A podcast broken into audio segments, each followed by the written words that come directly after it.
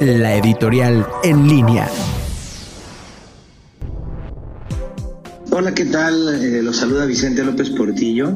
El día de hoy eh, para platicarles sobre el caso del Banco FAMSA. Eh, tras 14 años de operar en el mercado bancario en México, autoridades financieras a inicio del mes revocaron la autorización para operar como banco a Banco Ahorro FAMSA. Según la Secretaría, se informó que se tuvo una mala gestión de riesgos y operaciones de créditos con personas relacionadas en el grupo por encima de los límites regulatorios y algunos registros indebidos en las operaciones. Por eso, eh, el IPAP, que es el Instituto de Protección al Ahorro Bancario, a partir del primero de julio inició el proceso de liquidación.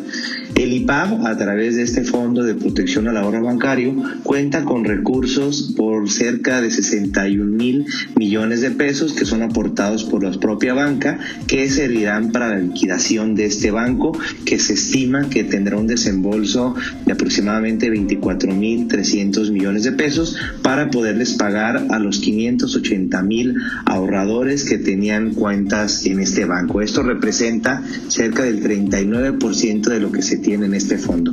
Aquí lo importante es saber que en México contamos con una ley de protección al ahorro bancario para en casos como este, que se le revoca la autorización a un banco, se le pueda regresar el dinero a los ahorradores. El, importe a regresar será hasta de 400 mil UDIs por persona, más o menos eh, dos millones 500 178 mil es el límite de los recursos que se van a regresar independientemente del número y la clase de depósitos que una persona tenga, que estos incluyen cuentas de cheques, cuentas de ahorro, pagarés o certificados de depósito. Eh, para todos eh, aquellos usuarios que eh, tengan alguna obligación en FAMSA, pueden a través del portal del IPAB hacer su solicitud para que les paguen y de ahí este es un ejemplo de la importancia de siempre procurar ahorrar en instituciones financieras autorizadas que tienen un fondo de protección para en casos como este, pues nuestro ahorro esté protegido. Así que infórmense y nos vemos en la próxima. Muchas gracias.